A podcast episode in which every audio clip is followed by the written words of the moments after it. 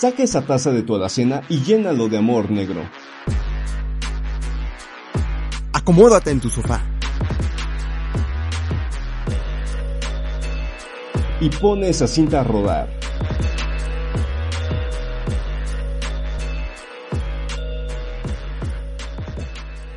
Una, dos y...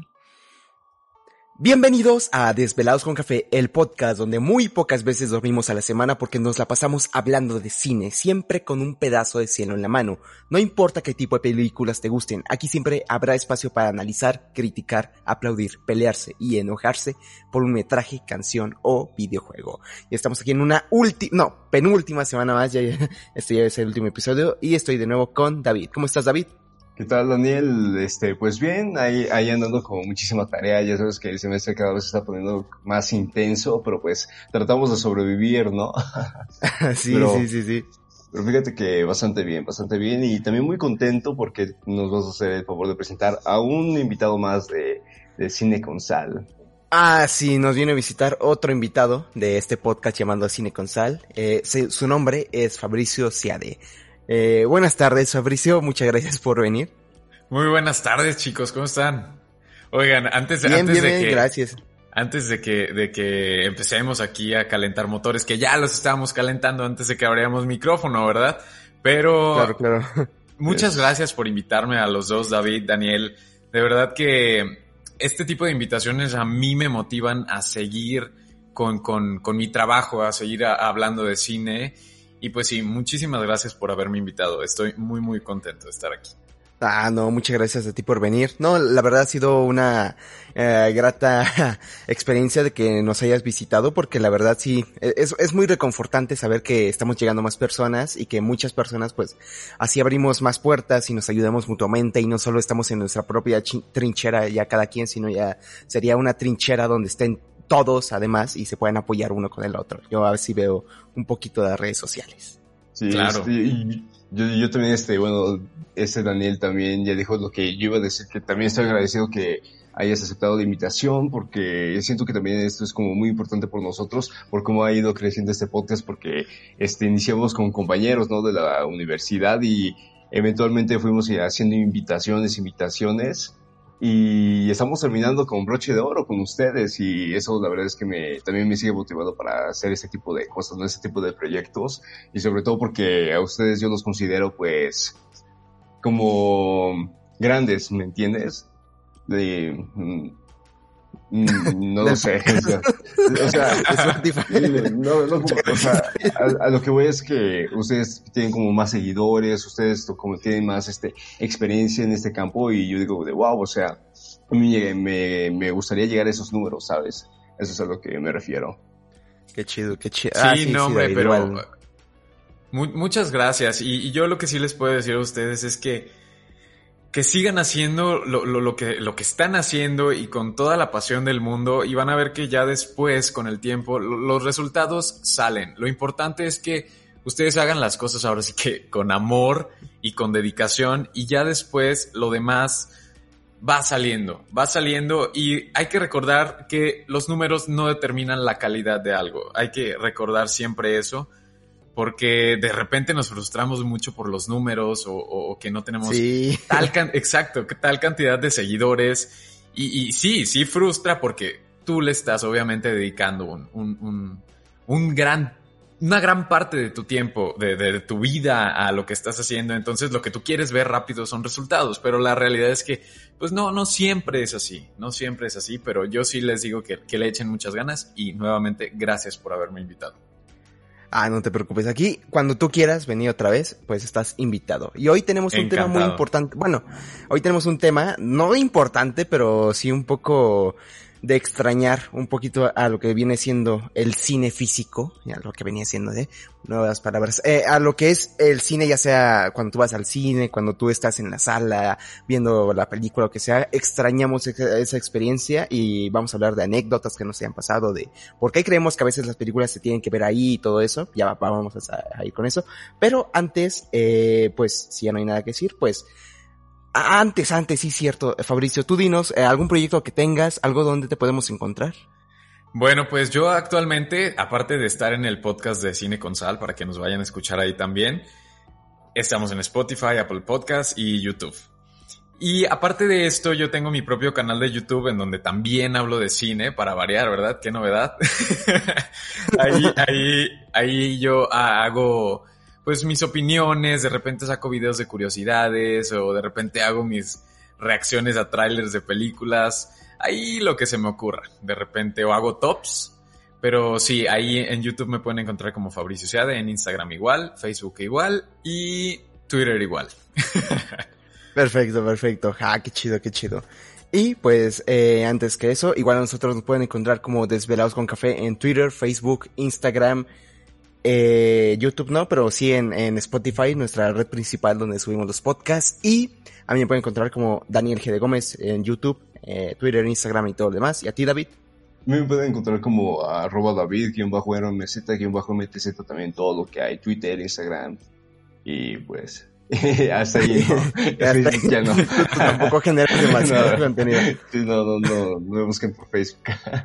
Sí, y, además de eso, eh, ya, ya sé que lo he anunciado un millón de veces, pero ya casi sale el video de Arrival. Ahora sí, ya casi sale. Y pues nada, espero que lo vean. Y pues comenzamos, vamos a hablar de, bueno, eh, de lo que queremos hablar desde hace mucho. Vamos a hablar de La Rosa de Guadalupe y por qué creemos que es la mejor telenovela mexicana. no, no, vamos a hablar primero. Que hay todo un tema ahí, ¿eh? No hay que subestimar. Sí, sí, hay un, todo un tema. Todo, todo un tema. Claro, claro, claro, claro.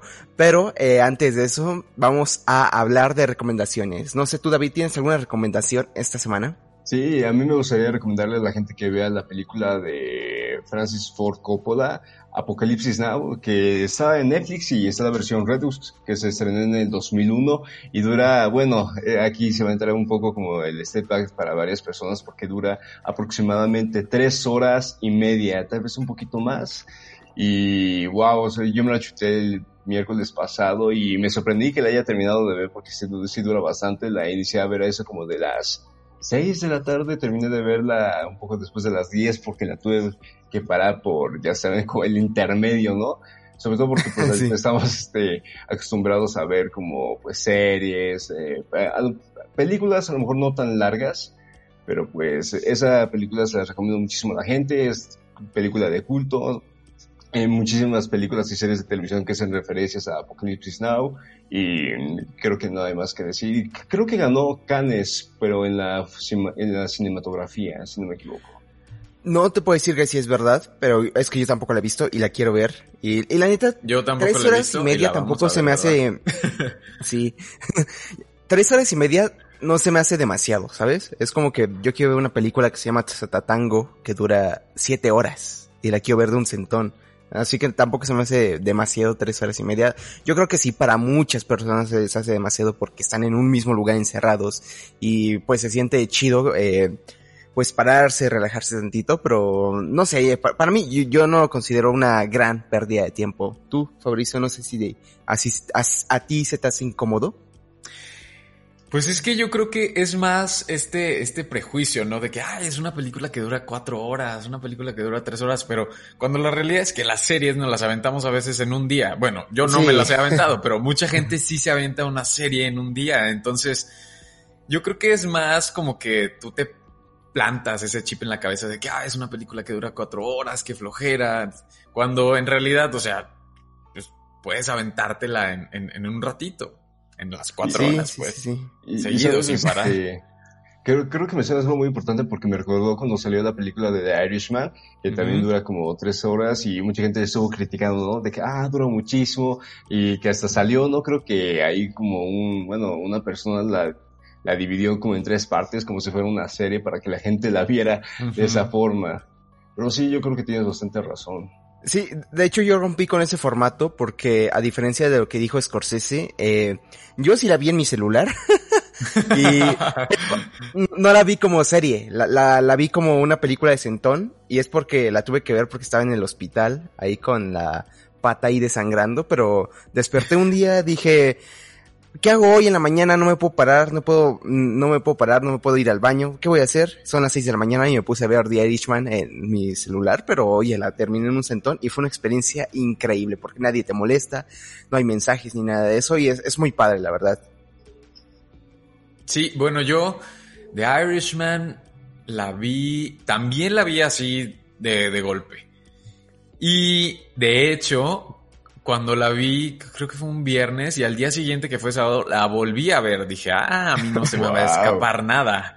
Porque soy medio, a veces soy medio distraído, estoy viendo una película, por eso cuando voy a ver una, bueno, pero más adelante me, me, reservo a este, esto que iba a decir, pero cuando estoy viendo una película, yo tengo que estar muy, pero muy, muy atento, o sea, cualquier distracción, ya me perdí ya me perdí y tengo que ahí ah, hacer unas, unas cosas. Pero sí, me aventé de Irishman seguido. La vi un viernes y otra vez la, la volví a ver el sábado. Dije, esto tiene que quedar muy claro. Muy fresco. Qué, padre. Sí, y, luego como era Navidad, yo la vi en Navidad, pues dije, es la época donde no haces nada, o sea, literalmente estás en tu cama todo el día. Así que, pues, eh, aproveché para ver las películas y yo creo que así es muy bonito ver películas en Navidad o un día después de Navidad, porque como no hay nada que hacer, pues dices, ¿qué voy a hacer? Voy a ver una película. O sea, voy a pasarme todo el día viendo películas y todo eso. Pero además de eso, no sé tú, Fabricio, ¿tienes una recomendación esta semana? Pues van a decir que estoy muy traumado si me llega a escuchar alguien que, que pues que me sigue, pero The Queen's Gambit, esta miniserie, nueva miniserie de Netflix, a mí me gustó muchísimo. Y, considero que sí es una muy buena, muy buena obra y aparte la actriz está espectacular.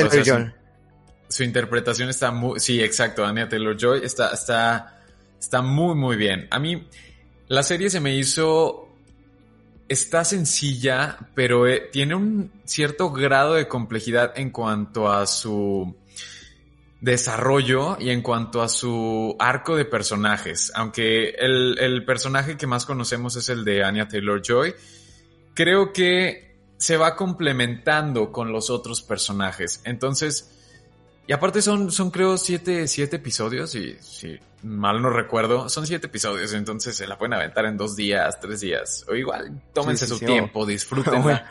Pero o en un día, como muchos. Exactamente. Pero sí, sí, a mí me gustó mucho y creo que es de los buenos contenidos que ha sacado Netflix este año. Y no es porque nos subamos todos al tren de. Ahora sí que este tren del mame para. Para. Sí, para seguirla, porque. O sea, hay veces que sí valen la pena ver ciertas cosas que están muy, muy en tendencia. Hay otras que, que de repente no, ¿verdad? Pero esta yo sí considero que sí es una, una muy buena opción. esta sí yo considero que es una, una muy buena opción y pues no sé, ¿ustedes ya la vieron? No, yo no tenía la oportunidad de verla y más por lo que dices de los medios, de tanta publicidad que le hacen en redes sociales, de amigos diciendo es la mejor serie que he visto y todo eso. Me desanima verla, o sea, yo siento a veces hueva. y, y sí la he querido ver, la he querido ver, pero dije, es que son siete episodios de una hora cada uno. Y es, me pasa lo contrario con las series en vez de con las películas. Digo, es una película de cuatro horas, perfecto, me la hecho en un día. Al contrario con las series que digo, ay, son siete episodios de una hora cada uno, qué hueva, a veces me pasa eso. Y me está pasando eso con, eh, Gambito de Dama, eh, Queens of Gambit. Eh, no, no sé, yo a veces siento que las redes sociales influyen demasiado, además porque estudio ciencias de la comunicación. Y Sí, creo que me voy a dar el tiempo para verla. O sea, sinceramente, la, voy a ver como en, o sea, seguramente la voy a ver y voy a decir que es una buena serie, pero eh, no sé, no sé, a mí me, influye mucho demasiado eso, el impacto que generan estas redes sociales. Eh, no sé tú, David, ¿ya la has eh, visto? Fíjense que yo había escuchado que Netflix la iba a estrenar y para ser honestos, la verdad es que no me interesaba verla y de repente como en una semana, todo mi mundo, pero como que todo el contexto en el que vivo empezó a tratarse de esa serie, porque hagan de cuenta que en una materia en la que estoy, este, pues nos dejaron hacer varias exposiciones y uno de los equipos que precisamente hoy, hoy es viernes, creo que fue hoy, que expuso acerca de esa serie y habló acerca del contexto, hizo un análisis del discurso, etcétera, etcétera. Y también eh, durante esta semana eh, mi mamá vio esa serie, entonces cada vez que pasaba yo por la sala, yo veía que pues ella le estaba observando, etcétera, etcétera. También me hacía unas observaciones, ¿no? Que ella le hacía a la serie y me dijo que estaba muy, muy buena. Y a eso todavía se le suma que de repente en mi celular, en, sobre todo en Instagram, me, me, empezaron a aparecer imágenes de la actriz que aparece en la, en la serie de Netflix. Entonces como que de repente todo mi contexto se, se De la hermosísima Ana Taylor Joy. Ah, ajá, exactamente. y, fíjate que no me había llamado la atención hasta apenas como unos dos, tres días y me dije, ¿sabes qué? Yo, yo creo que sí se le debe dar una oportunidad porque yo creo que también empecé a estar un poco como Daniel, ¿no? Como que empiezas este, a ver que mucha gente le da atención a ese tipo de producciones y uno tiene que ser un poco más quisquilloso cuando se trata de Netflix, ¿no? Pero este creo que está por demás ahí las críticas de la serie que está muy muy buena y lo que pasa es que le debo de dar una oportunidad, la verdad. Que yo les voy a decir, yo les voy a decir, perdón que te interrumpa, pero yo les voy a decir algo. A mí, ok, ok, muchas gracias. yo cuando recién vi que la anunciaron, a mí la verdad sí me interesó y yo ya la tenía guardada y, la calendaricé. Dije, este, este día sale eh, The Queen's Gambit, vamos a verla. Y me tardé en verla un día, creo, o sea, salió un viernes y la vi el sábado y la terminé el lunes, me parece, domingo, no recuerdo. Pero cumplió y rebasó mis expectativas, la verdad. No es... Sí, porque yo, yo creí que iba a ser otra cosa y terminó siendo algo diferente. O sea, como que ya estamos mucho acostumbrados a ciertos, pues, ciertos clichés que tienen ciertas producciones. Entonces tú dices, ah, pues va a pasar esto. Y luego te saca de onda y dices, no, no, no pasó nada. ¿Qué, ¿Qué, qué, está pasando? Pero lo que hacen, lo hacen bien.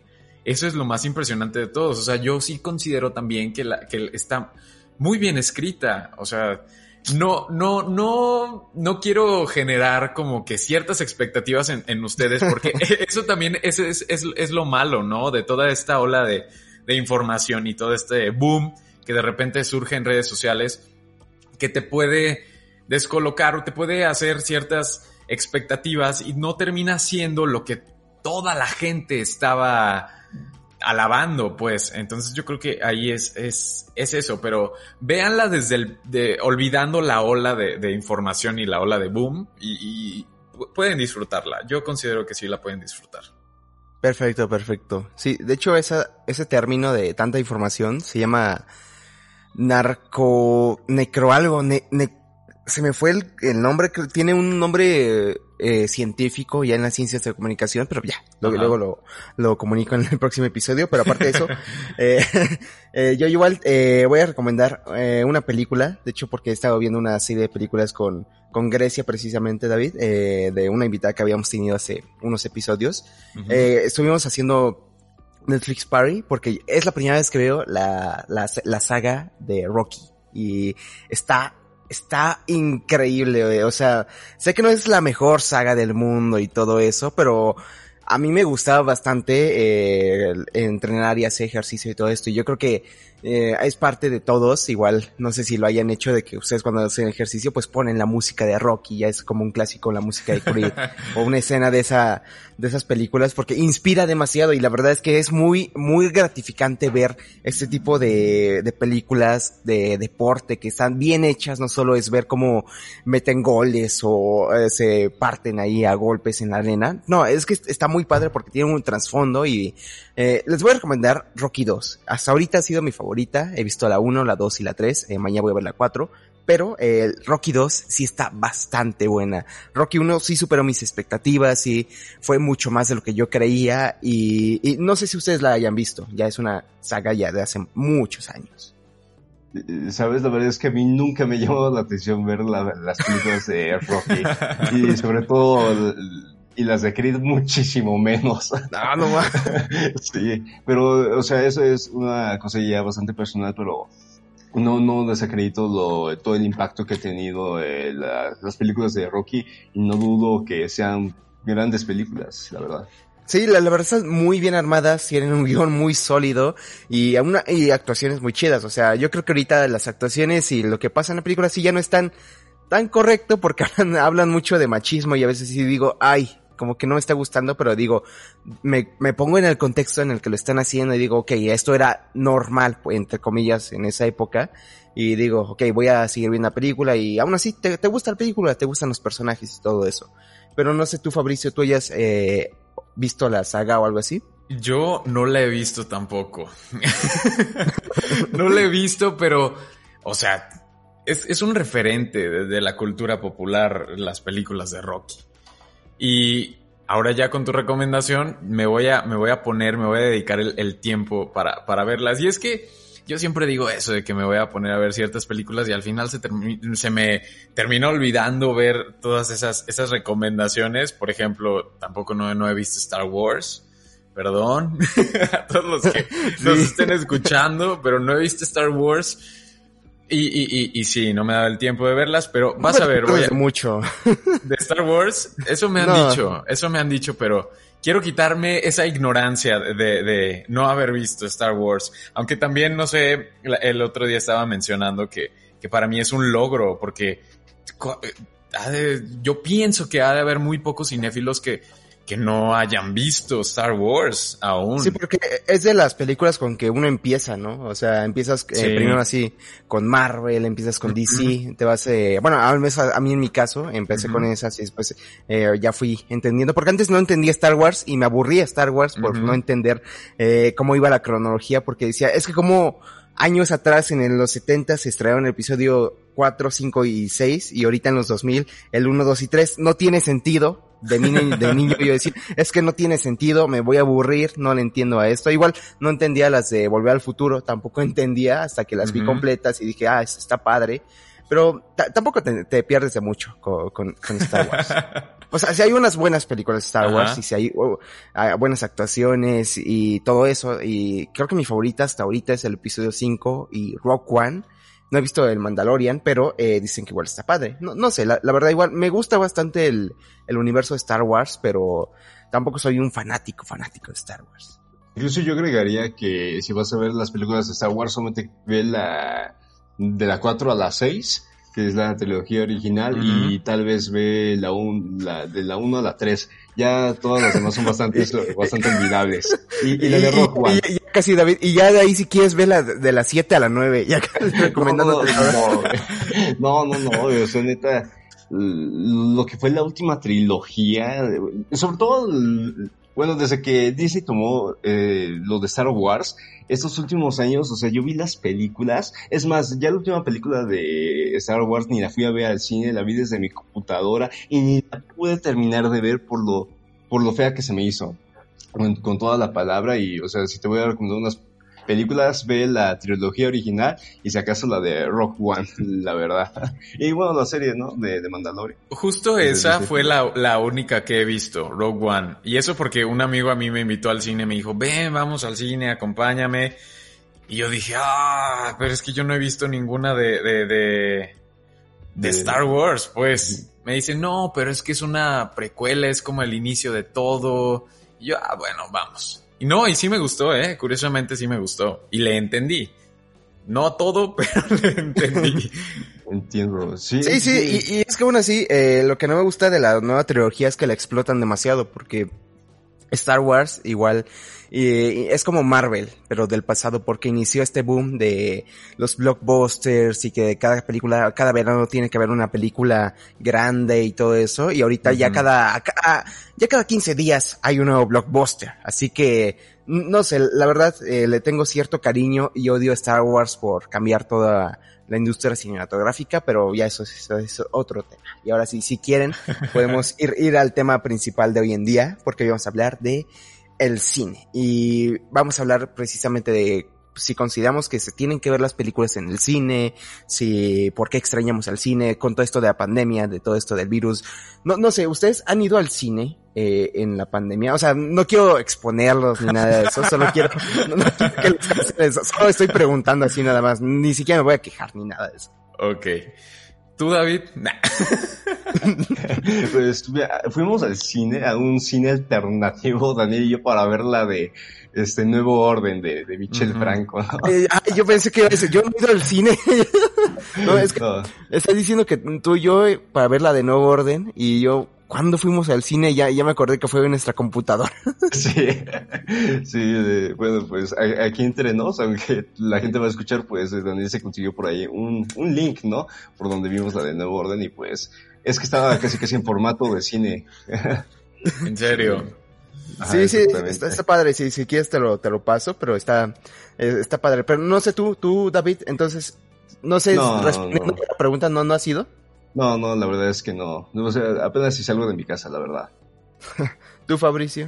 Yo tampoco no he ido al cine. He estado tentado a, ir al cine y justo por, por nuevo orden, pero realmente no me siento todavía muy seguro de ir.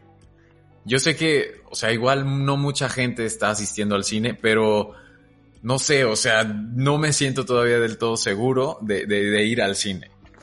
¿Tú? Sí, yo, yo tampoco, porque yo solo he ido una vez y no entrar al cine, cine, cine, sino que fui porque quería palomitas y me y, y, no había nadie, literalmente yo era el único formado y, me traje mis palomitas en la cubeta esa que, que te da Cinepolis y todo eso porque extrañaba ya las palomitas de Cinepolis porque me gustan demasiado, pero sinceramente no había nadie en el cine y era un sábado en la tarde. ¿Cuándo vas a ver un cine eh, tan concurrido como el que el de ay, Villacuapa, no, ¿cómo se llamaba?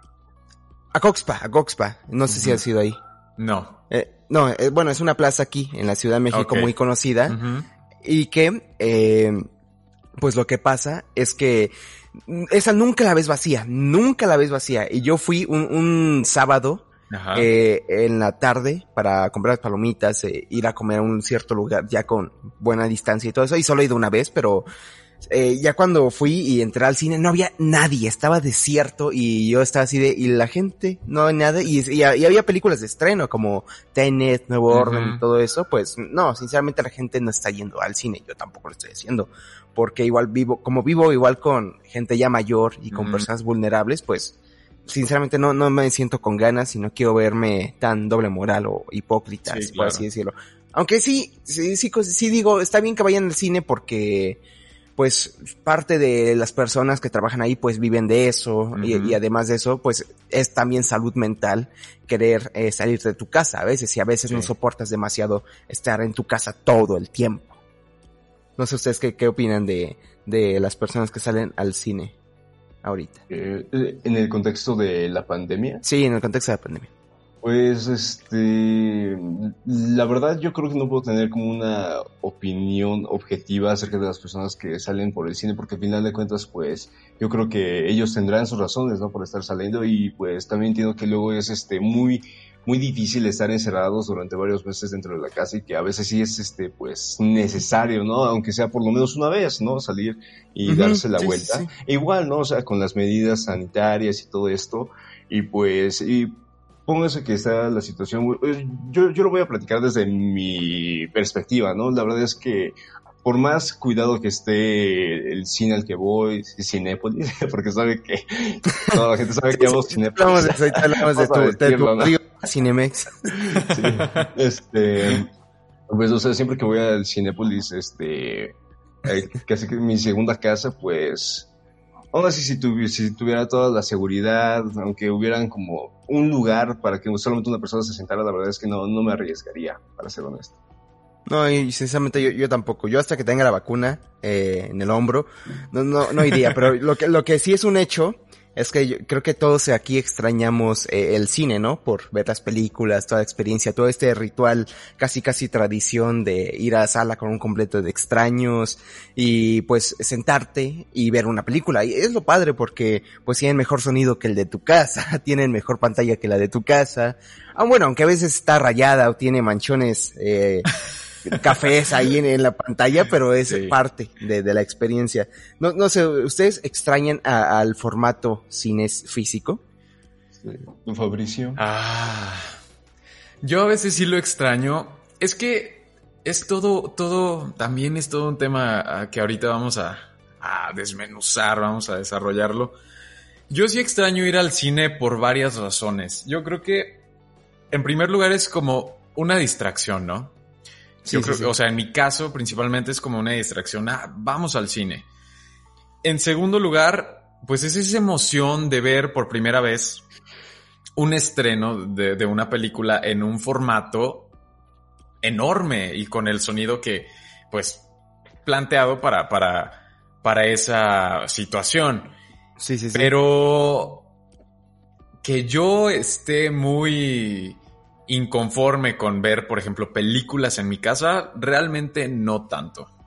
Yo creo que si no dependiera de ir a los, a los, a los, a los estrenos propiamente, pues igual no, no veo, Ah, es que no, ya me estoy aquí eh, haciendo bolas y. No te preocupes, no o te sea, preocupes. sí extraño el cine, sí extraño el cine, sí lo extraño, pero no lo necesito. Ah, qué, qué, Ah, qué profundo ah, sí. se, se, se- se escuchó Sí. esto.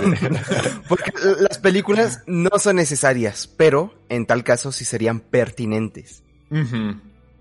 Sí. Sí, sí. Sí, igual yo, yo, igual, yo sí extraño al cine, sinceramente. Yo sí soy de las personas que consideran que una película se disfruta muy bien en el cine, por más que, pues, arregles tu casa, pues yo Sí, creo claro. que se tiene que, que ver en, en- en el cine porque es una experiencia, porque es una sala enorme con un sonido diseñado eh, para tal edición que haya puesto el editor, la pantalla está acorde, el...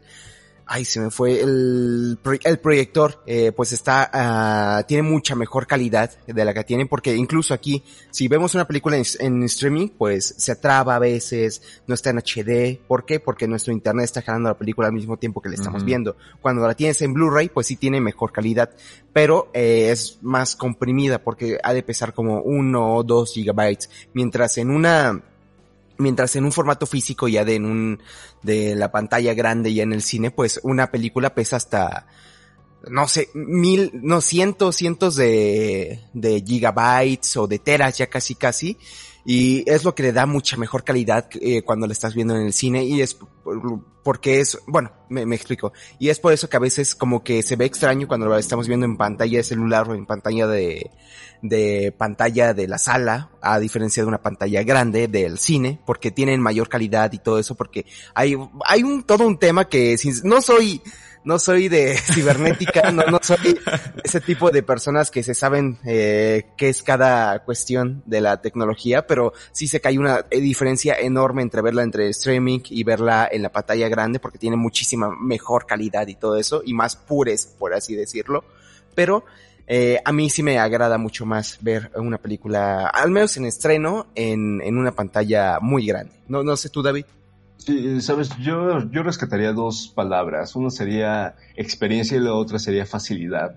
En torno a la experiencia, yo diría que pues es una cosa completamente distinta ver una película. Yo ya lo había mencionado con Roma. Es una cosa abismal la diferencia cuando la ves eh, en tu casa con un sonido que proviene de la pantalla. Ah, Cuando estás sentado en la sala del cine y tienes un sonido Dolby Atmos, escuchas sonidos por donde, o sea, hasta el sonido de que se caigan los trastes, lo escuchas, ¿no? Y no lo escuchas de frente de la pantalla, lo escuchas detrás de tu oído izquierdo, del derecho, escuchas voces, ¿no? Alrededor de tu entorno y yo creo que eso es como que la gran diferencia. Una, pues la experiencia que pagas por ir al cine. También, este, pues, está el, el otro tema, ¿no? De que vas con tus amigos, con tu familia. Y mira, fíjense que antes de que iniciara toda esta pandemia, hubo un momento en el que a mí pues como que no me, no me daba por ver películas en Netflix, no, no sé qué estaba pasando conmigo y la única razón por la que yo era, por la que yo veía una película es, era ir al cine. Yo vi todas las películas de los Oscar, me agarré de ahí, fui a ver, las fui a ver todas al cine con mis amigos y la pasas bastante bien, ¿no? Este, te desconectas un poco del mundo, vas a consumir un contenido que a ti te agrada, vas a cotorrear un rato con los compañeros, etcétera, etcétera.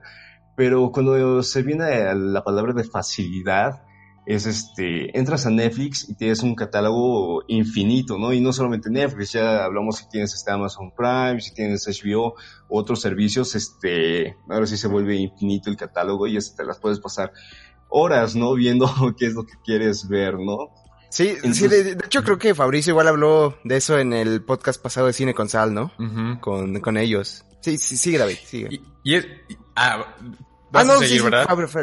Miren, yo, yo, sí quiero dejar, dejar muy claro, ¿verdad? No es que no me guste ir al cine, sino que me puedo adaptar, pues. Por ejemplo, cuando salió Parasite, que estaba sonando mucho antes de que saliera, perdón, se estrenara en los cines de México, yo tuve que ver Parasite en una página así, pues, de dudosa procedencia, porque yo estaba, estaba haciendo precisamente unas eh, opiniones de las películas que estaban nominadas. Entonces a mí me urgía sacarlo y me tuve que adaptar y la verdad no era muy buena la calidad. O sea, no estaba fea tampoco, pero no era muy buena la calidad de Parasite como yo me hubiera gustado verla, pero me tuve que, que adaptar, pues estoy muy, muy de acuerdo con ustedes de que una película no se va a disfrutar igual si la ves en el cine a que la veas en tu casa. ¿Por qué? Porque son producciones que están diseñadas para esos formatos. Lo que, a lo que yo me refería, ya ahora sí, ya estoy aterrizando mis ideas, lo que yo me refería es que, pues sí, o sea, no, no necesariamente me voy a frustrar por no haber visto una película en el cine. ¿Me entiendes? Me, estoy explicando, no sé si. Sí, sí, sí. Sí, sí, sí, sí. Sí, es eso. Y otra cosa que David este, comenta es esto de, las plataformas de streaming. Es, es mucha comodidad, muchísima. La verdad. Y, como estaban comentando, ¿no? Ya desde tu celular. Yo me acuerdo que pues, hace un año descargué la serie de The Office. Bueno, estaba viendo Daniel. en donde me quedé. Este, por, bueno, me la descargué, me fui ahí como con mi familia de vacaciones y yo la estaba viendo desde mi celular, ¿no? Pero de, descargada, ¿no? la facilidad. Ah, sí, es una facilidad enorme, ya lo que no...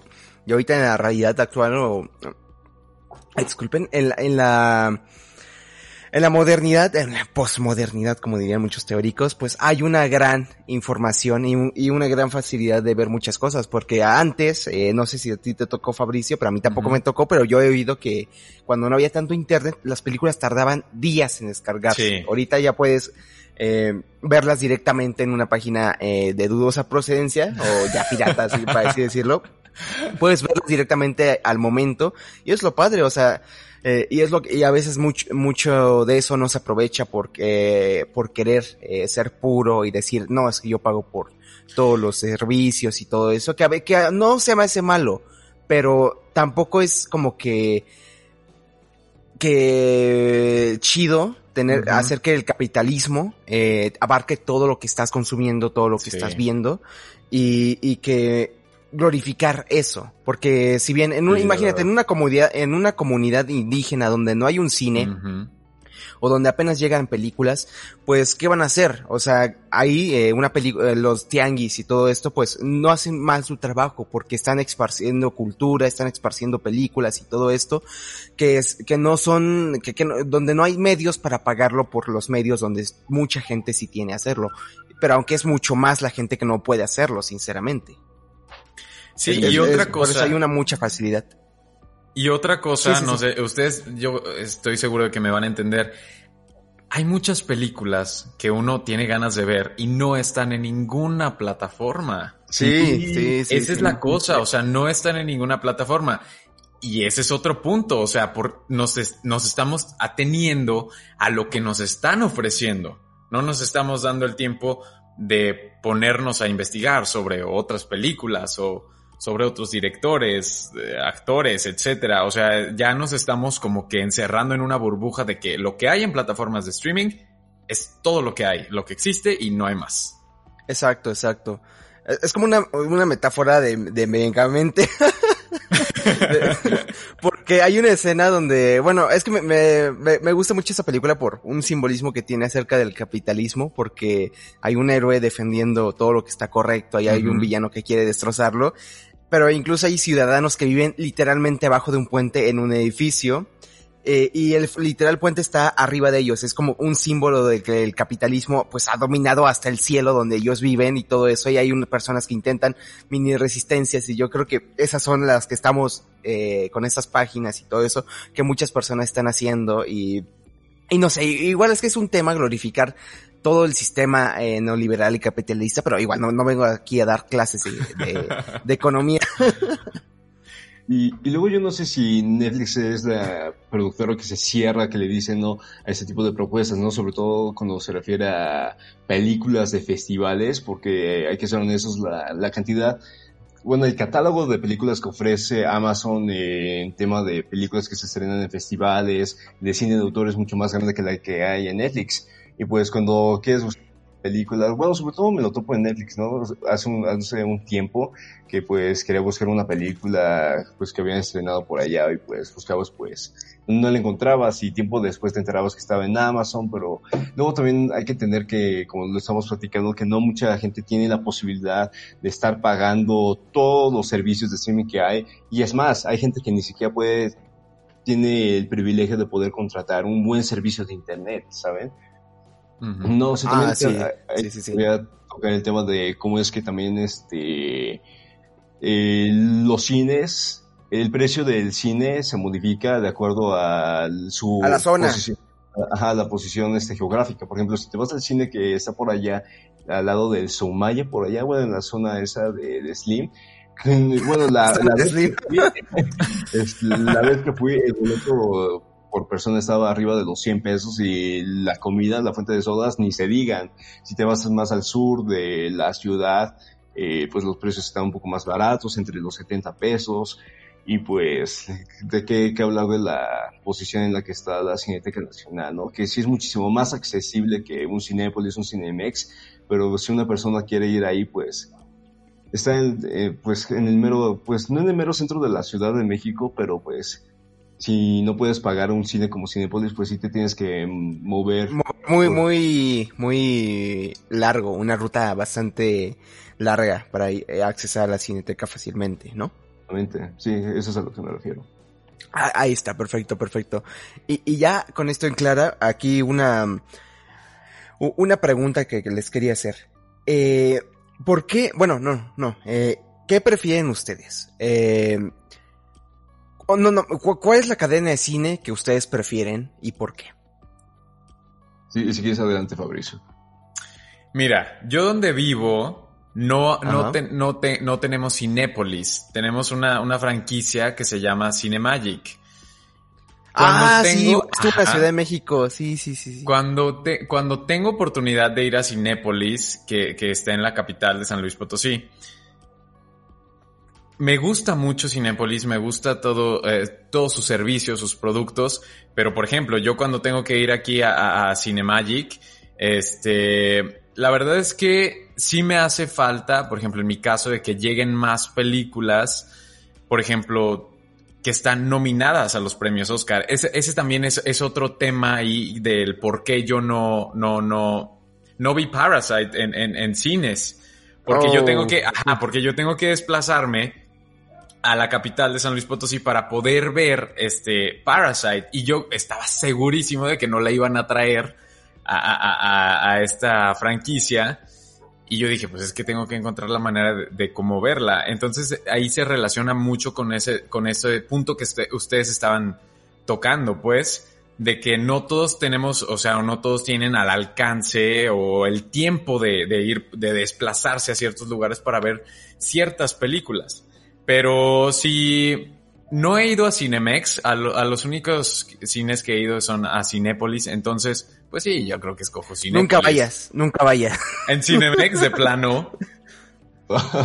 sí, no, mira, oye, ahorita que te cuente David, pero tú okay. sigue, sigue, sigue, okay. sigue, sigue. Pero sí, o sea, yo, las, las veces que yo he ido a Cinepolis, la verdad es que sí me ha gustado mucho. He entrado al VIP y he entrado al, al que es, pues, el normal.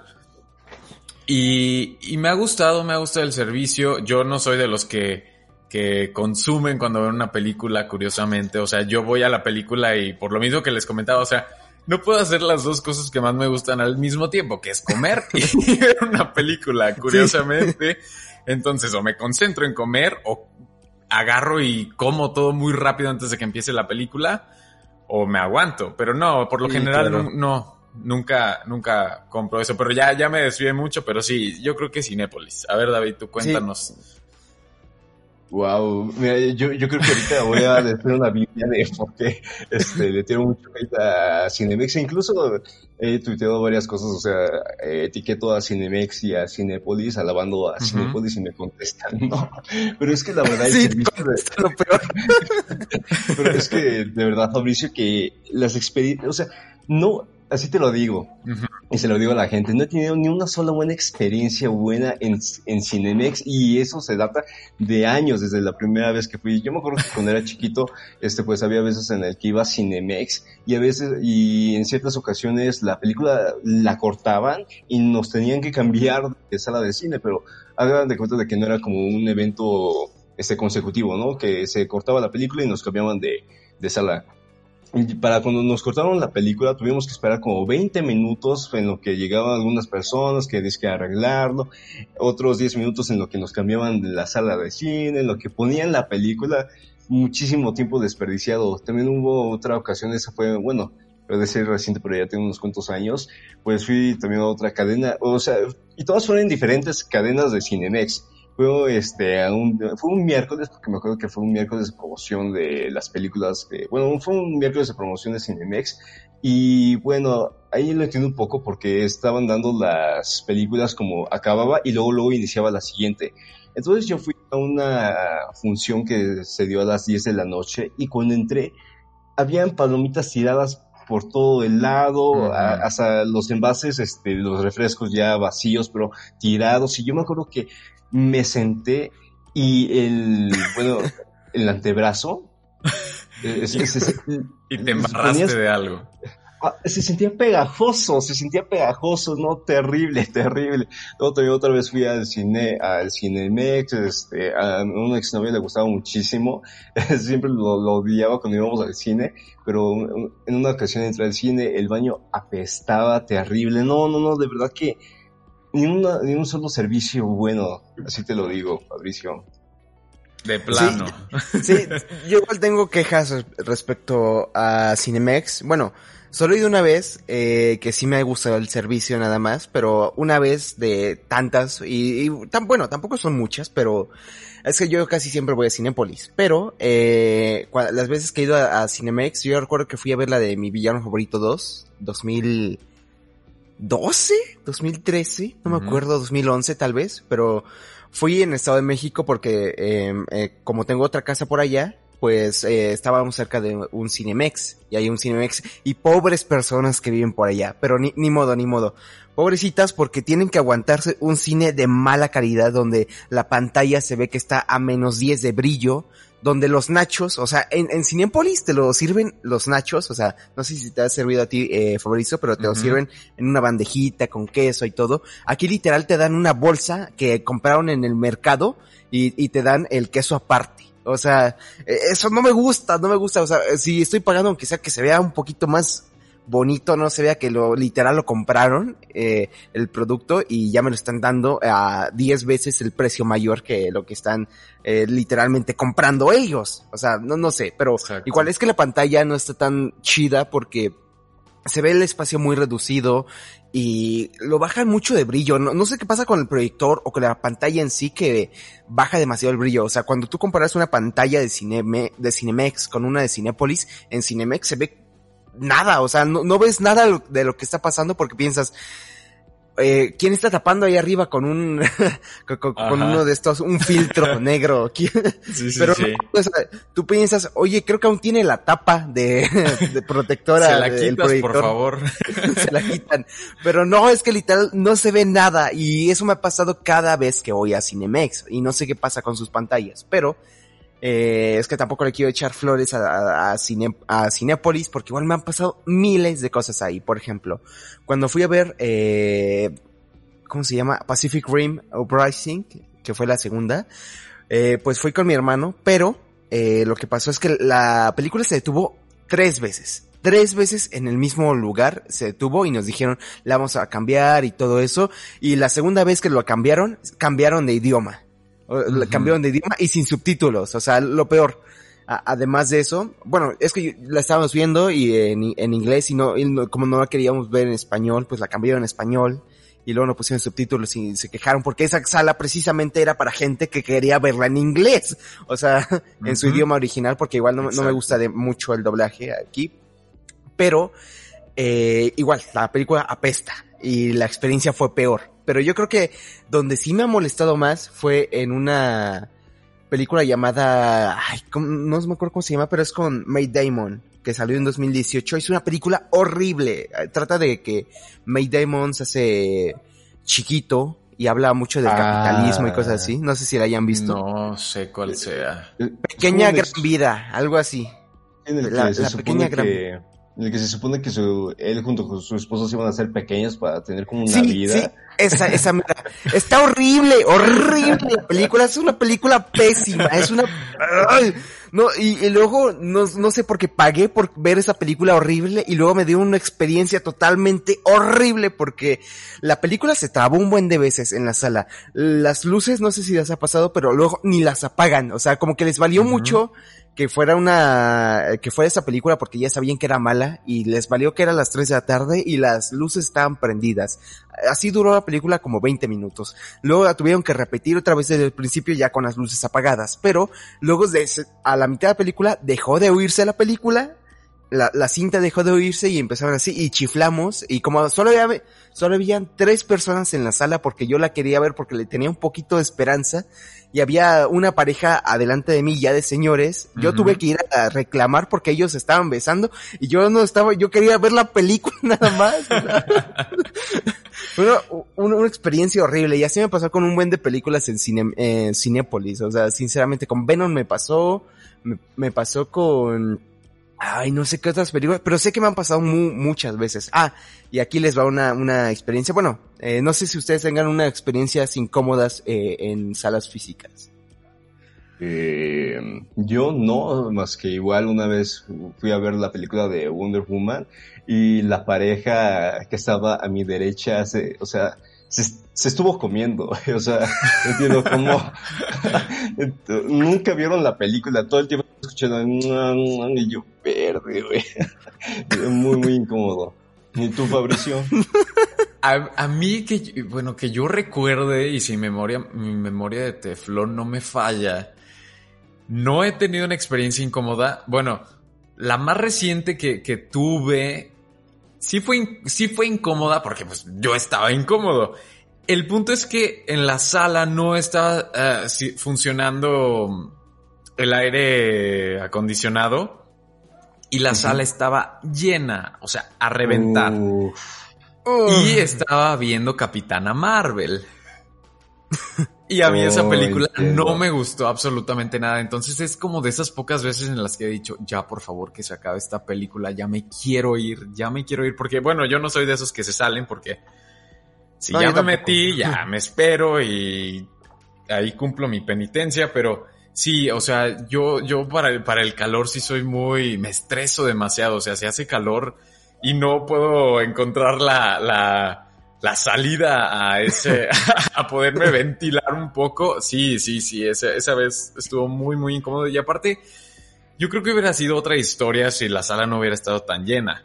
Pero ahorita aprovecho esto, no sé, para decirles esto.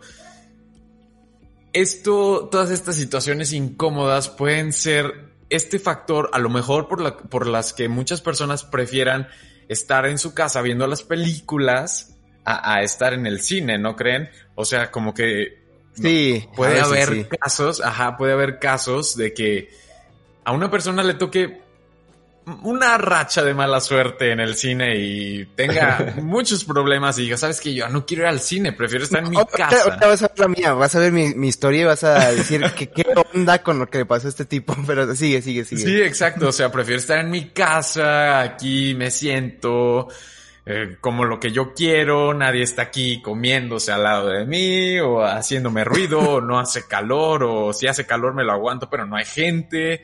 O sea, son muchos factores por los cuales yo creo que cada uno decide si ver las películas en el cine o si decide verlas en. Claro, y, creo que lo que nadie soporta es el brillo del celular. O sea, que tú estás eh, en la sala así, todo oscurito, y de repente alguien se aburrió en la película y empieza a revisar su WhatsApp y no tiene mensajes nuevos. Lo peor, lo peor. Sí, y, yo, yo, digo, yo odio eso, sinceramente. Sí, eso, eso, es, eso es molesto y sobre todo porque ya cuando lo hacen muy descaradamente. Cuando a mí me ha tocado tener que sacar el celular, ya sea para contestar alguna llamada o un mensaje que, o sea, yo sé que son pues urgentes o que pueden ser urgentes, yo saco el celular con mucho miedo. O sea, yo digo, ay, por favor, no me vayan a hacer eh, el celular o cosas así. Y, o sea, yo lo escondo y, ¿qué pasó? ¿Qué pasó? Y, o sea, trato de no incomodar sí, sí, sí, a las personas. Yo creo que también tiene mucho que ver de, de, uno como persona el no querer incomodar a los otros. Sí, sí, ¿sabes? Este... Ah, sí, sí, quieres adelante, Dani. No, tú, tú, tú. Creo, creo, que no lo había, no me había puesto a pensarlo hasta que tú lo comentas, Fabricio, porque también he escuchado que muchas personas se quejan o una de las principales razones por lo que no van al cine es por el grito de los niños, ¿no? Sobre todo, pues, obviamente las uh -huh. películas infantiles. Y, y, bueno, yo me acuerdo de una experiencia. Me ha pasado. En el que, en el que fui a ver B-Movie. o sea, cuando se estrenó B-Movie. ¿Viste B-Movie en el cine? ¿Tan viejo eres? Vi la de B-Movie en el cine y toda la película, un niño llorando todo, pero toda, toda la película, un niño llorando. Entonces, este, no, no me lo había puesto a pensar hasta ese punto, pero yo creo que sí puede ser una razón por la que la gente prefiera uh -huh. ir, este, bueno, consumir, este, el contenido audiovisual desde, pues, la comunidad de su, de sus casas, porque al final, pues, están, este, a, hasta cierto punto, a lo mejor sentados en un asiento muchísimo más cómodo, tienen un espacio para ellos, y pues es toda la película solamente para la persona que le está viendo. Sí, igual he tenido experiencias, creo que todos hemos eh, tenido experiencias muy buenas igual en el cine, pero aquí, aquí les, aquí les va la mía, eh, por ejemplo, yo, eh, en mi exnovia de, mi última novia, pues fuimos al cine, eh, ya esto fue hace un año, un año y medio casi casi, estaba la película de El Rey León y la de mm. Hobbs and Shaw. Ajá. Eh, no sé, si recuerdan 2019. Ay, sí. no manches, ya casi 2021. Ya no casi. Manches. Muy rápido. Pues, sí, pues eh, hagan de cuenta, pues yo quería ver eh, Hobbs and Shaw porque El Rey León ya la había visto y no me gustó, no me gustó para nada y dije, no quiero ver esto de nuevo, por favor.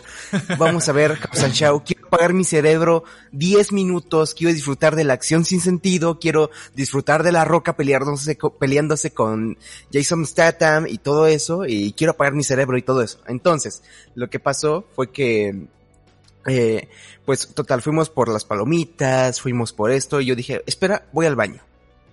Eh, entré al baño y pues pensé que todo estaba decorado de otra manera, porque siempre los baños del Cinepolis son azules, y yo pensé, uh -huh. órale, como, como que era la época donde el Cinepolis estaba, eh, estaba rediseñando su logo, rediseñando su marca, ah, por así sí, decirlo, cierto. cuando, sí, sí, cuando pasó de la estrellita esta de boletos a la C que tiene ahorita, eh, todo eso, uh -huh. pues yo, yo dije, pues tal vez esto de los baños, pues es una parte para rediseñar todo el concepto de Cinépolis y todo eso, porque los baños estaban rojos. Y dije, órale, qué, qué chido.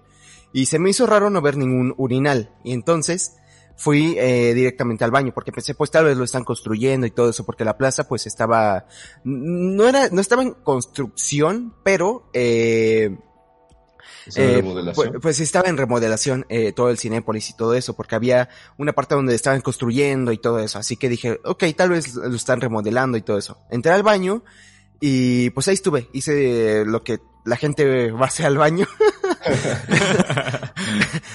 y, y, salí, entonces eh, salgo y veo a una señora. ¿En no, serio? Veo a una señora y yo así todavía le digo, me, me, sorprendo y digo, señora, creo que se equivocó de baño. Y, y la señora así de, ¿qué, onda con ese tipo? Y de repente veo a otra señora salir de, de otro baño. Oh, me equivocaste. Y digo, me equivoqué de baño, me equivoqué de baño. Y, y la señora, oye, mi señora así de, ¿qué onda con este tipo? ¿Por qué está en el baño de mujeres? Así. Y, yo así de, ¿qué está pasando? Y, igual como que nos miramos eh, con las miradas de yo sé o sea, con las miradas de, yo no sé qué está pasando, pero tú sabes lo que está pasando, ayúdame por favor a salir de esta cosa. y la señora como de 80 años y la señora de, eh, que salió del baño de como 30 y así, yo así de, ¿qué onda? ¿Por qué me metí a esto? Si yo juraba que era baño de hombres, porque decía fuera baño de hombres. Entonces, eh, me salí del baño así corriendo, dije, perdón, así, salí del baño. y me fui a esconder al baño de los hombres. Debió de ser, de ser una experiencia muy incómoda. No, espera, y aún no acaba, y aún no, acaba.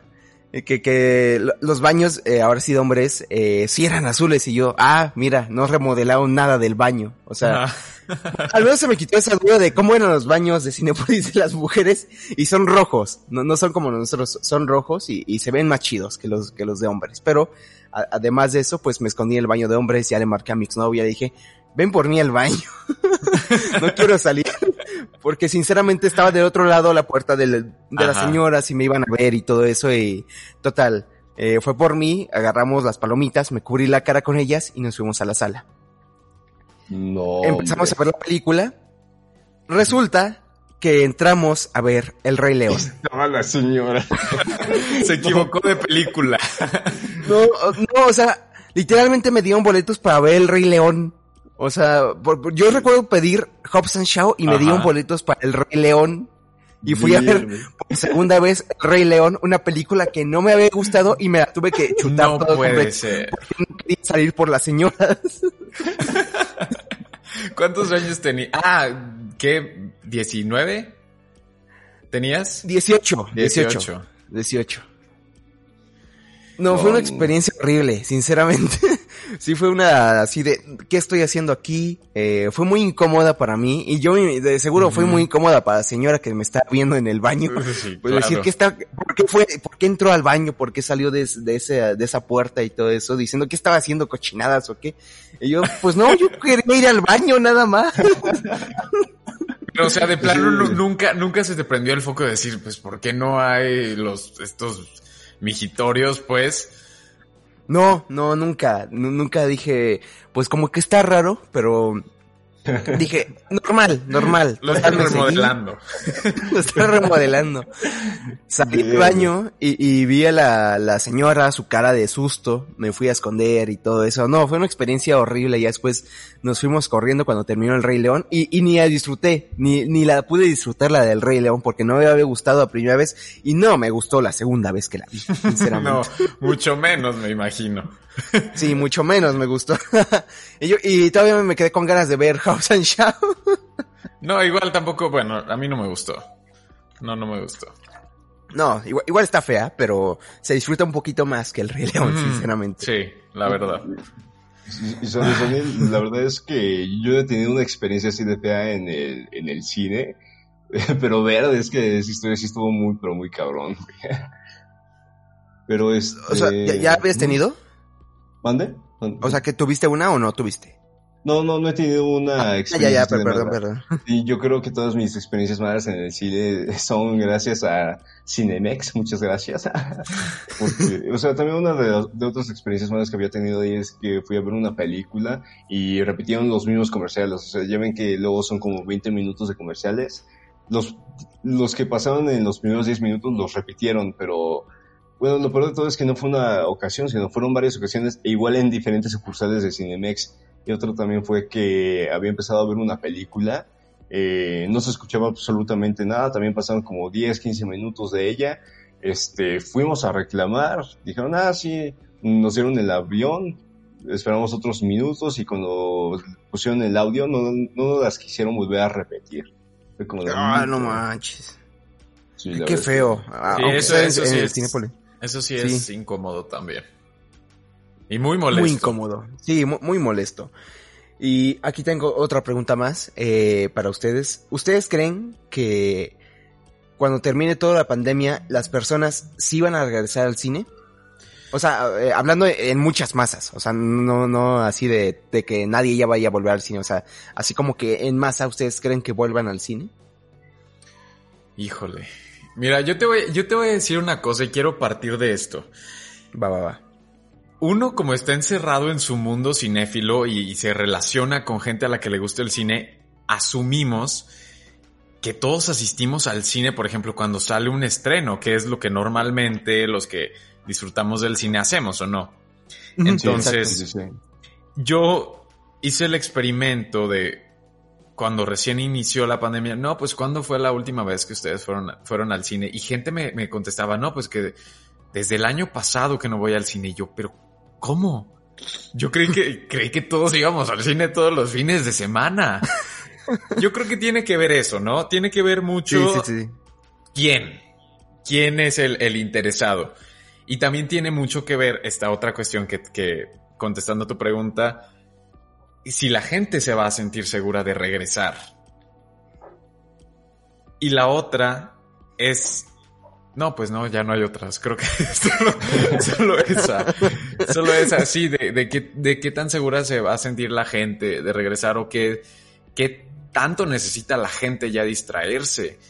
Yo sí, como les comenté al inicio, yo sí estuve muy tentado en ir a ver, por ejemplo, Nuevo Orden pero después me entró esta espinita y dije, pero es que ¿cuál es la necesidad? Después la ves en una plataforma o después la ves en, en, otro lugar. Dije, ahorita no es el momento. Yo sé y, me duele que los cines estén atravesando una situación muy difícil porque desgraciadamente es un sector... no, tanto los cines, sino las personas que sí dependen de los cines. Bueno, sí, exactamente. Exactamente.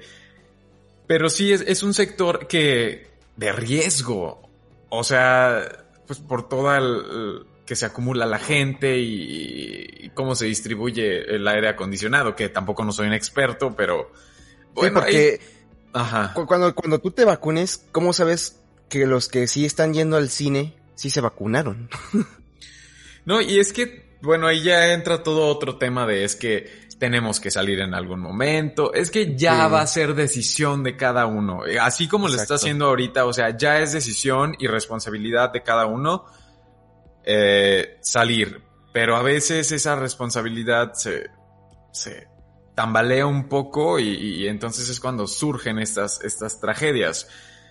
De que extrañamos al cine, estamos de acuerdo todos de que sí lo extrañamos pero ya vimos que no es muy necesario. Suena feo, pero ya vimos que no es necesario.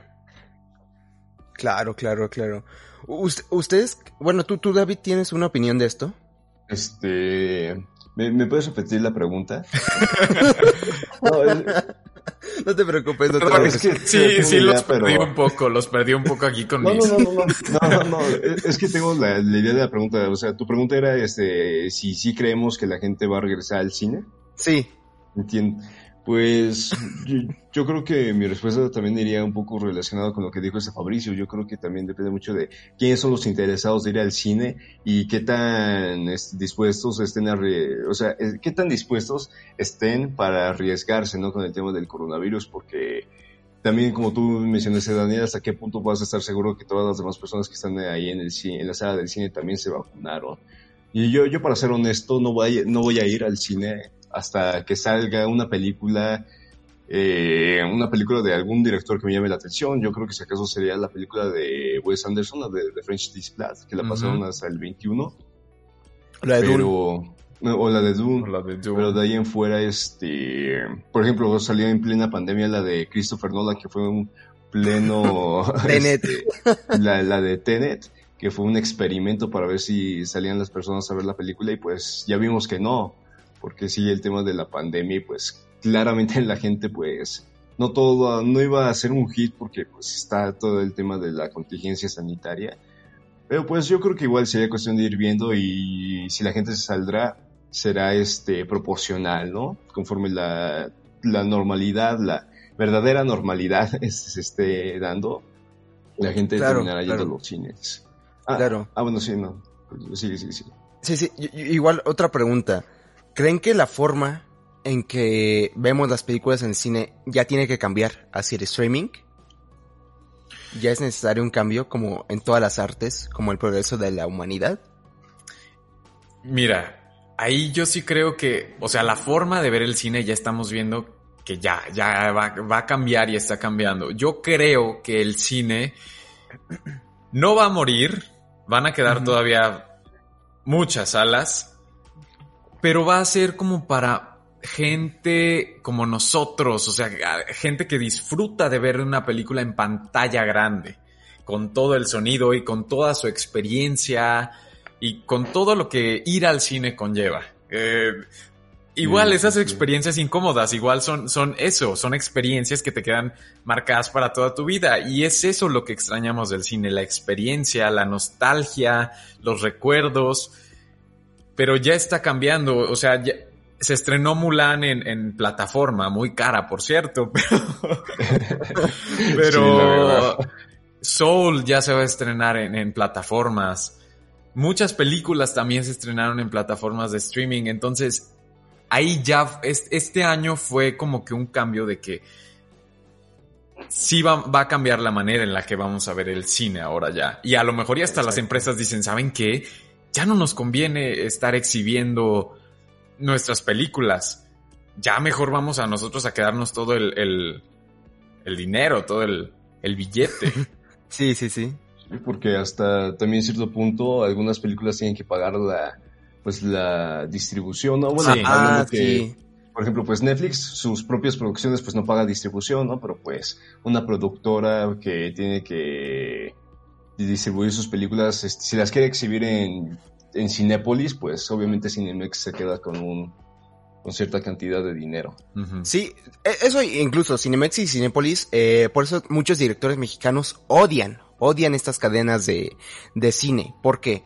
Porque quieren expandir su el mercado abriendo nuevas posibilidades, ya no solo cine de la regia 2, cine de la regia 3, ya no solo no manches fría, todos, para que vea que el cine mexicano pues es otra cosa, para que se distribuya un mejor cine mexicano. Y lo que pasa, bueno, no mejor, no mejor, sino un cine mexicano aparte del comercial. Diferente, sí, sí, diferente. Entonces, lo que pasa es que ya cuando van a distribución, pues les cobran y les cobran 60 o 50%, eh, bueno, no, les cobran mucho dinero, miles de pesos por sala y aparte les, les cobran eh, cierto porcentaje de la taquilla. Y eso depende de la película y de la productora con la que se están afiliando y todo eso. Y es por eso que muchos directores dicen, no, no he ganado nada con esta película y esta película me la pusieron en un horario horrible. A las 11 de la noche, una película mexicana. Eso pasó con, con Sueño en otro idioma, cuando se estrenó Avengers Infinity War, que estaban las dos al mismo tiempo. Sueño en otro idioma la encontrabas a las 7 de la noche y hasta la, a las 11 de la mañana y hasta las 11 de la noche. En horarios súper feos y había bien poquitas personas viendo esa, esa película. Y, y, ha pasado con muchas películas así, así. Y es por eso que yo igual pienso que se tiene que evolucionar de una manera eh, nueva en que se pueda ver estas películas porque porque ya hemos visto que, por ejemplo, Netflix ha estrenado producciones como Ya no estoy aquí, otra película mexicana eh, de Fernando Frías. Eh, entonces, lo que pasa es que Netflix pues la distribuye, la hace publicidad y toda la cosa. Yo creo que si esa película, esa misma película se hubiera estrenado en en pantalla grande no hubiera tenido el impacto que tuvo ya con Netflix, porque con Netflix pues tuvo esta posibilidad de que todos la, vieran y todo eso, y es una película muy hermosa, sinceramente es una muy buena película, independientemente de la calidad, pues sí, sí, sí hay un cierto contraste y una, una, una cierta, hay un gran muro entre lo que es distribución en, en cine comercial y otra que es cine cadenas de cine y todo eso, y en otra que es plataformas de streaming, porque ya cuando haces tu propia película y distribuyes por ti mismo, ya es como si tú subieras tu video a YouTube, casi casi. Pero, pues está todo ese costo de producción y que a veces no remunera, como se quiere decir, porque Netflix dicen que está muy, muy endeudado y que, que solo es una gran burbuja que va a explotar en algún momento y que va a seguir con todas las plataformas de streaming. Pero yo creo que se tiene que evolucionar la forma de ver el cine, ya no solo en la pantalla grande. Eh, como yo de hecho fui a una, acaba de haber una conferencia entre Alfonso Cuarón y Guillermo del Toro, donde tuve que pagar por verla porque era parte de, de, de mi, no, no, no, no es por presumir, pero tuve que pagarla porque era parte de la nota informativa que me pidieron en una clase. Entonces la hice mi, mi nota y duró casi dos horas la charla y estuvo muy buena. Igual, yo, tampoco admiro demasiado a Alfonso Cuarón y a Guillermo del Toro, pero igual yo considero que son figuras importantes en el cine comercial mexicano. Y, ambos, y ambos hablaban ya de cómo se tiene que ver las nuevas películas, de que ya no solo está ver las películas en, eh, en el cine, ya en una sala de cine, sino que ya se puede usar en la computadora, en la sala, y, y eso igual, yo creo que se tiene que ampliar mucho de eso, porque muchos directores, muchos que queremos hacer cine, pues no vamos a tener esas posibilidades, porque yo creo que el cine, eh, las salas de cine ya se van a abrir no a espacios eh, muy generales, sino que cada vez yo creo que va a haber mucho, mucho blockbuster, va a haber mucho de de jalar mucho a la gente para que vengan a ver la película del momento, eh, con la roca y todo eso, eh, películas muy grandes y va a haber muy poco espacio para películas independientes y es lo que a mí me, me afecta más porque es por ahí donde muchos eh, cineastas están empezando. Sí, verde. yo creo que aquí también es que mi... por, por dónde comenzar, es que, que, tengo como que muchísimos temas que tocar en mi mente, pero este... Por ejemplo, yo en el tema de los servicios de streaming y de las producciones audiovisuales también soy súper abierto a que haya nuevas propuestas, este, pues en las nuevas plataformas, sea Hulu, Netflix, Amazon, lo que sea. Me, me gusta porque existen las propuestas y las puedes conseguir. Tal vez no me gusta mucho el tema que tengas que que todos te estén cobrando, cobrando una suscripción mensual porque ya si juntas todas te estás gastando un dineral. Tienes que ahí estar este, haciendo cuentas para ver qué servicios vas a estar contratando para que no afecte demasiado tu cartera. Pero también este, pienso que algunos directores no quieren perder ese, ese, esa sensación tradicionalista acerca de lo que es el cine. Y eso, sí, es, y, es, y, eso es lo, y eso es lo que lo puede matar. O sea, eso es lo que puede matar la, la carrera de esos directores. Eh, exactamente, y, y, y, eso es algo que he comentado en el podcast en varias ocasiones, de que pues siempre cuando surge una nueva tendencia tecnológica, pues es como, el, o sea, siempre suele pasar, ¿no? Cuando hay algo nuevo, nuevo tiende al rechazo y eventualmente, eventualmente conforme va pasando el tiempo se va este, volviendo aceptado socialmente e incluso las personas que en un momento dijeron que no, lo terminan este, consumiendo, como es el caso de Charles Chaplin eh, que siempre estuvo este, en contra de las películas sonoras y terminó haciendo una película sonora por, hasta por la cual fue nominado, ¿no? La, en el que interpreta a Hitler. ¿Cómo, cómo se llama esa película? No, no, el... No, ah, bueno, no, se llama...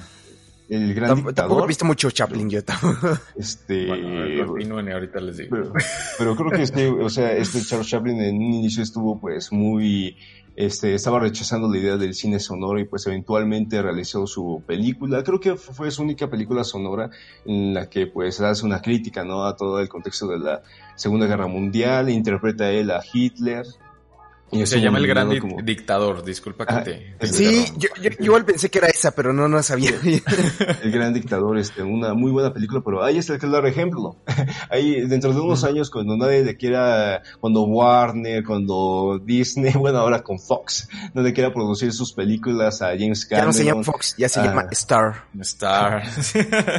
sí, es cierto cuando ellos ya no le quieran producir sus películas a Steven Spielberg, a James Cameron, a cualquiera, ¿a dónde van a ir ellos? a, pues a la primera persona que les abra sus puertas, ¿no? Para que hagan sus trabajos. Como es el caso sí, de.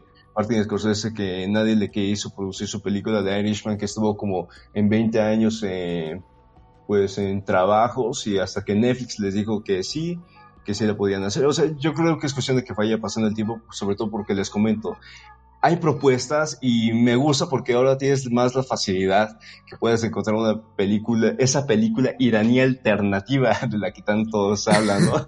en el cine, en el mundo cinéfilo, ¿no? Me gusta que haya muchísimas propuestas, no lo que hace Disney, en el que pues a pesar de que ya tienes tu suscripción que pagas mensualmente, te quiere cobrar otros 30 dólares para ver una película. O sea, unos 30 dólares que claramente no necesita Disney porque tiene todo el dinero del mundo, pero pues aún así lo hace, ¿no? Porque, pues, es la industria del entretenimiento y quieren sacar dinero. O al menos así es como yo lo veo, ¿no? ¿Tú, Fab? ¿Qué, ¿Qué, piensas? Yo pienso, o sea, es que ya ustedes lo, lo ejemplificaron muy bien. Y es que es lo que, lo que les comentaba. Ya la gente se está dando cuenta de que no es tan necesario ir al cine. o sea, me cuesta hasta trabajo decir no es necesario porque, porque es que realmente no, no, no.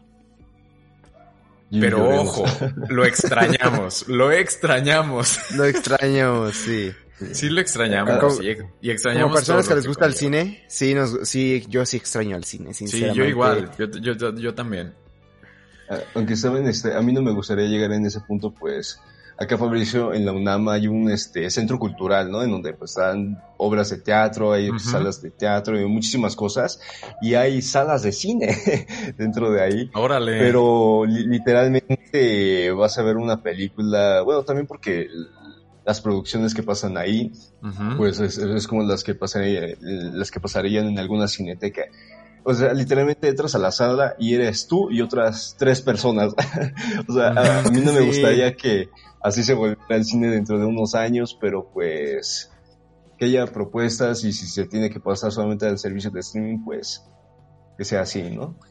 No, sinceramente yo, yo no creo que muera. No, no va a morir. dice Fabricio, no, no, va a morir. Porque siempre va a haber primeras citas en el cine, va a haber quien quiera pasar el rato en el cine, va a haber los blockbusters gigantes en el cine. Ya no solo, van a ver tanto simultáneamente como en streaming, como en el cine, como está haciendo Wonder Woman que quiere primero estar en el cine, pero dos, una semana después va a estar en streaming, en HBO Max y cosas así. Y, y, yo creo que por ahí, por ahí va mucho eh, este tema. Sí, y es que algo que yo, yo comentaba el otro día también, es que ya ahorita las, las productoras, estos estudios eh, enormes ya están desesperados por estrenar sus películas. ¿Por qué? Porque ya se les están acumulando. Entonces, sí. ya tienen que, que estrenarlas de, de, alguna u otra manera porque si no van a, van a perder dinero y van a seguir perdiendo dinero si no encuentran la salida. Entonces, me parece buena idea eso del estreno simultáneo en plataforma y, en, y, en, y en cines. O sea, tampoco limitas a la gente que quiere ir a vivir la experiencia y a ver una buena película desde todo su, en todo su esplendor, pero tampoco no obligas a la gente a ir al cine si no se siente preparada, si no se siente segura. Entonces, me pareció un buen movimiento ese porque el cine siempre va pegado mucho con la tecnología. Ya lo hemos visto con la televisión. Se pensó que la televisión iba a terminar con el cine. Ya televisión a color, las telenovelas, las series, pensaron que iban a matar al cine. No, el cine sigue existiendo y va evolucionando conforme la tecnología. O sea, si ya tenemos esas plataformas donde podemos ver las películas directamente desde nuestra casa, desde nuestra cama aquí, en un celular, eh, desde nuestro bolsillo, pues eh, yo creo que igual está esta posibilidad para los que quieren esa experiencia de vivirlo en el cine y para los que quieren vivirlo en su casa. O sea, yo no veo nada de malo, sinceramente. Eh, porque así se crean más oportunidades, hay una más, una mayor democratización de distribución y ya no solo dependemos de la cadena azul y roja. Eh, exactamente, y yo también pienso que hasta se vuelve tal vez un poco más conveniente para ciertas familias que no pueden pagar este tres, cuatro boletos de cine, pues solamente pagan la, alguna suscripción y ya pueden ver desde su casa las cinco personas este lo que paga cualquier película con lo que pagarían en, por una persona en una sala de cine. Creo que sí me expliqué. Sí, sí, sí. Sí, sí, sí, sí, estoy totalmente de acuerdo. Y sí, es, un, tema bastante amplio. Sí, la verdad. Porque, porque incluso, incluso están surgiendo nuevas tendencias y nuevas corrientes de hacer películas. Por ejemplo, está la nueva cosa que incluso dijo Zoom F7 acerca del, del streaming que hizo Ibai, un streamer famoso de España, que hizo tipo una película pero en directo.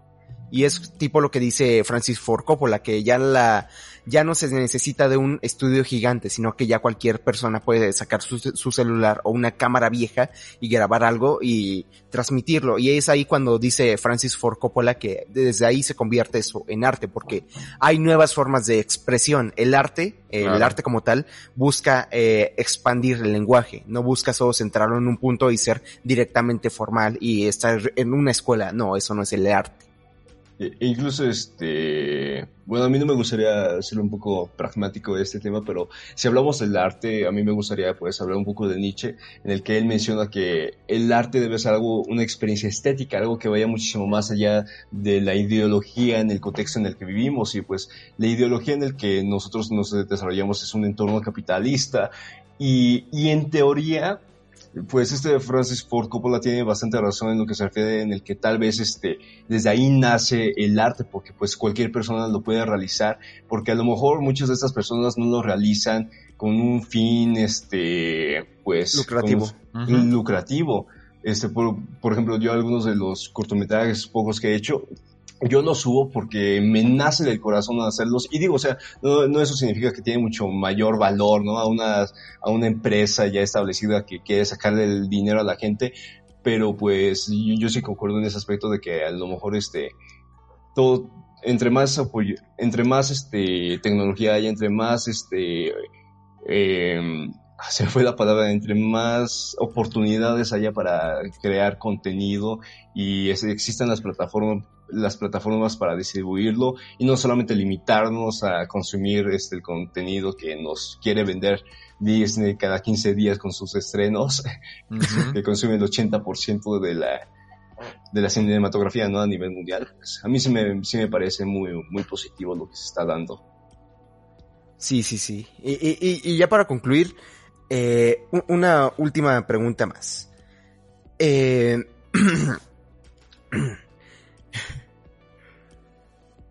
se me fue la pregunta. se me fue, perdón. Así pasa, así pasa. pero sí, bueno, yo en lo, que, en lo que se te, se te regresa la, la pregunta, me, me, gustaría agregar esto, o sea, de que a veces sí se nos olvida de que, que el cine es arte y, vice, y, y viceversa, también se nos olvida de que también es es una industria. Entonces. Exactamente. Ah, es que ya todo lo queremos hacer números, pues. Sí, sí. Y ya lo queremos hacer mucho números y, se nos olvida, pues, que todo esto inició como un arte, como una forma de, expresar, una forma de contar historias, una forma de. Pues sí, de, todo eso. Pero ya era, ya era todo. Ahí está. Ah, ya, ya recordé, aquí está. ¿Cuál es la la película que a ustedes sí les gustaría ver en, cine, en, el cine que se, va, eh, que se vaya a estrenar próximamente? Híjole, pues yo que tenía muchas ganas de ver Dune, Dune en el cine. O sea, es que esa yo sí no me la pierdo en el cine por nada del mundo. Exacto. Tenet, Tenet, yo ahí estoy un poco enojado con, con, con Nolan, pero pues es que, o sea, yo los entiendo ya no podían tampoco detenerse eh, a retrasar más cosas. Pero sí, o sea, creo que me hubiera gustado mucho ver Tenet. No he visto Tenet todavía, pero me hubiera gustado mucho verla en el cine Tenet. ¿Qué otra? ¿Qué otra hay próxima? Próxima. bueno, a ver ustedes. Yo, eh, sinceramente, bueno, para no repetir Dune, porque igual es una que, que quería ver. Yo la que sí quiero ver mucho es la nueva película de Robert Eggers, que es The Northman.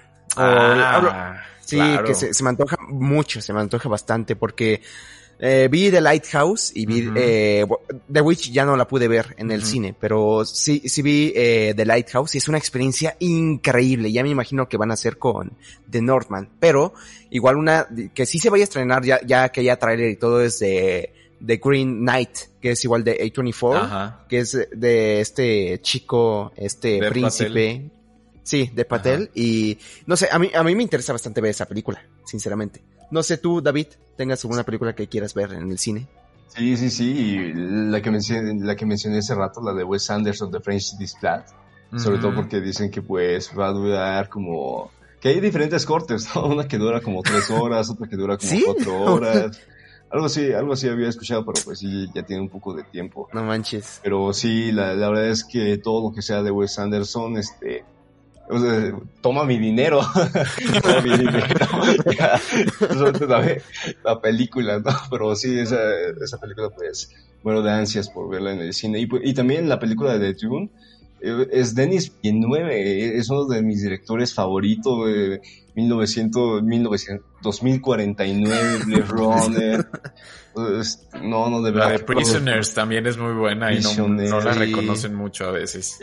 La, la, de Sicario, la del 2014, una construcción, vi un video en YouTube de la construcción de, de suspenso de esa película que es impresionante. O sea, 40 minutos de tensión para que solamente haya un momento de 10 segundos de disparos pero la tensión de 40 minutos ya estuvo construida porque sabías que algo iba a pasar. No, no, no, la verdad es que Denis Villeneuve, Wes Anderson, Christopher Nolan, este, entre otros directores, la verdad es que...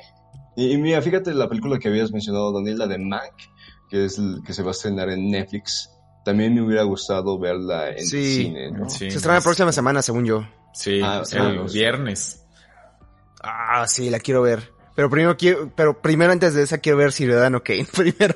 ya sé.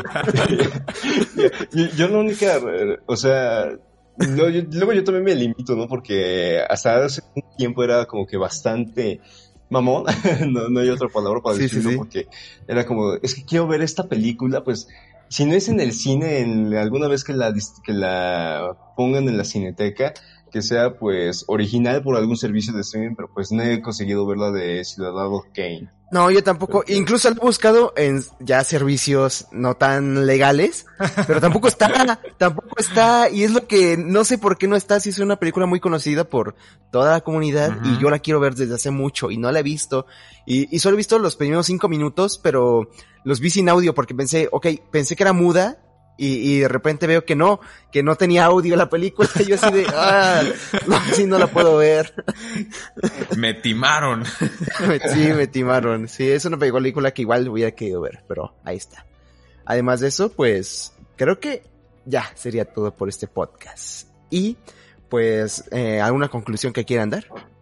Este, eh, ¿tú, ¿tú, quieres hacer una, Fabricio? A ver, pues yo, yo sí quiero decir que no hay que dejar morir el cine, amigos, que, que nos están escuchando. hay, hay, hay, que consumirlo en sus distintas, en sus distintas formas.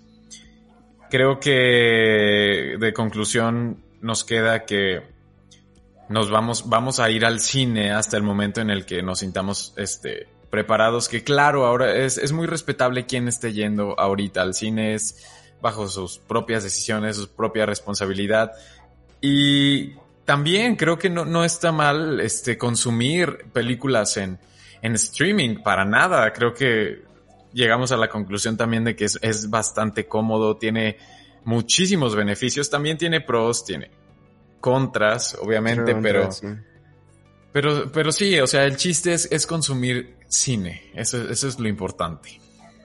Exacto, exacto. Yo pues nada que ya no haya dicho ya, eh, voy a regresar al cine, todos vamos a regresar al cine, pero cuando cada quien se sienta preparado y listo para ir. Yo sinceramente no voy a ir hasta que tenga la vacuna aquí en el brazo, eh, cuando esté cantando el renacimiento de la URSS, pero eh, aparte de eso, eh, pues nada. ¿Tú, David, alguna eh, conclusión? Sí, este, pues que nosotros estamos abiertos a que las propuestas cinematográficas se desarrollen, pues tanto en el que se den tanto en el cine como en los servicios de streaming, pero que las haya, ¿no? Que pues la gente las pueda consumir, de gente de todos los estratos sociales, ¿no? Porque eso ayuda a que pues más gente pueda consumir la cultura, ¿no? Que pues se está dando, ¿no? En la actualidad. Y también otra cosa que me gustaría mencionar es que pues que por favor Cinepolis nos patrocine. porque le echamos muchas flores. Le echamos muchas flores, pero no, o sea, volviendo al tema este, sí, ¿no? Con el contexto de la pandemia, la verdad es que pues como bien lo mencionó Fabricio, las personas que van tienen sus razones por ir. Digo, no es que está bien y mal. Si lo hacen, pues es bajo las precauciones, ¿no? Van con el cubrebocas, con todo lo que... Pues es que hay que ser conscientes, ¿no? Esa es la palabra, ¿no? Hay que ser conscientes, ser responsables. Y pues yo también, yo personalmente no iré hasta el próximo año, hasta que sea, pues, por lo menos ya, mm, siempre, por lo menos más seguro, ¿no? O al menos que se esté en la película de, de Wes Anderson. Exacto, exacto. Y pues eso ha sido todo por este podcast. Espero que te haya gustado. Uh, repito, mi nombre es Daniel Gómez. Me pueden seguir en Daniel G. de Gómez. Y eh, antes que nada, Fabricio, pues muchas gracias por venir aquí. La neta ha sido un gran episodio, lo disfruté bastante. Fue muy, muy divertido conversar, con, conversar contigo y tener ciertas perspectivas de lo que está sucediendo ahorita con la pandemia y todo eso. Y pues muchas gracias por aceptar, Fabricio. No, hombre, muchas gracias a ti, Daniel, y a ti, David, porque la verdad yo también me la pasé muy bien y, y, y como uno siempre va aprendiendo cosas diariamente, pues esta fue una ocasión. Me encantó haber compartido pues un poco de mi vida, un poco de, de, mi, de mi gusto por el cine con personas a las que también disfrutan de, de, de, este, de este arte y la verdad es que estoy muy muy contento y espero que volver pronto si se puede. Sí, sí y este... Ah, y, y, cuando quieras, eh, cuando quieras estás invitado. Eh, va a haber una segunda temporada ya eh, el siguiente año, pero igual estás invitado cuando tú quieras, una muchas colaboración, gracias. lo que quieras, estás totalmente invitado. Muchas, muchas gracias. ¿Tú, tú David, algún, eh, ¿ibas a decir algo? Eh, eh, me lo ganaste, David. Sí.